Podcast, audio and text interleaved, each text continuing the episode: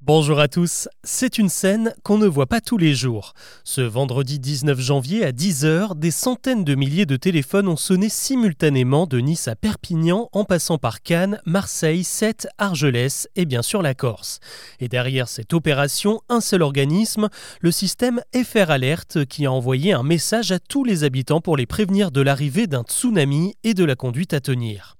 Alors évidemment, il s'agissait d'un exercice pour tester le système d'alerte, mais depuis 2022, la France et les mairies de la côte méditerranéenne ont rejoint le programme mondial de l'UNESCO pour préparer les populations à réagir en cas de tsunami et éviter des catastrophes comme celle de 2004 en Asie. Bon, autant il n'est pas rare de voir ce genre de phénomène dans l'océan Indien et Pacifique, mais le risque existe-t-il vraiment dans la Méditerranée? Pourrait-on voir un jour une vague géante déferler sur la promenade des Anglais ou est-ce que l'on s'inquiète pour rien? La réponse, ce sont les sismologues qui nous la donnent et leur constat est sans appel. Oui, il y a un risque et il est même très élevé. Dans un rapport de 2022, l'UNESCO est très clair. Le risque de voir une vague de tsunami frapper les côtes de la Méditerranée est de 100% dans les 30 prochaines années. Car la région est extrêmement active d'un point de vue sismique. On se souvient des séismes qui ont frappé le Maroc et la Turquie l'an dernier.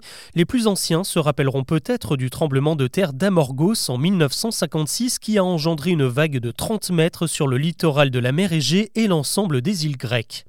Ces catastrophes régulières s'expliquent par la rencontre entre des plaques tectoniques sous la Méditerranée, la plaque eurasienne et la plaque africaine, auxquelles s'ajoutent les plaques ibériques, italo-adriatiques et anatoliennes dans la même région. Ça remue sous nos pieds et cela crée d'immenses failles comme celle des Alpes qui se cachent sous la surface de l'eau. À cela, on peut ajouter une activité volcanique très importante, notamment en Italie. On connaît le Vésuve et l'Etna, mais sous la baie de Naples se cache un super volcan surveillé de très près il s'y passe des choses pas très rassurantes depuis quelques années. Tous ces éléments font donc de la Méditerranée une zone à haut risque et on comprend donc qu'il faut se préparer et acquérir des réflexes car les choses peuvent aller très vite. Un tsunami se déplace entre 500 et 800 km/h et si en Asie les distances permettent aux populations de se mettre à l'abri dans un délai raisonnable, en Méditerranée, la vague pourrait arriver en quelques minutes. C'est donc ce qui a conduit à cet exercice mené ce vendredi. À Cannes, toute la ville est déjà équipée de signalétiques au sol et sur des panneaux pour guider les habitants vers les lieux les plus sûrs. Voilà pour ce nouvel épisode de La Rumeur. Avant de vous laisser, je vous invite à découvrir un autre podcast, chose à savoir. Il s'intitule Mon Empire. Et ici, il est question de sous, de pépettes, de mailles et surtout de succès.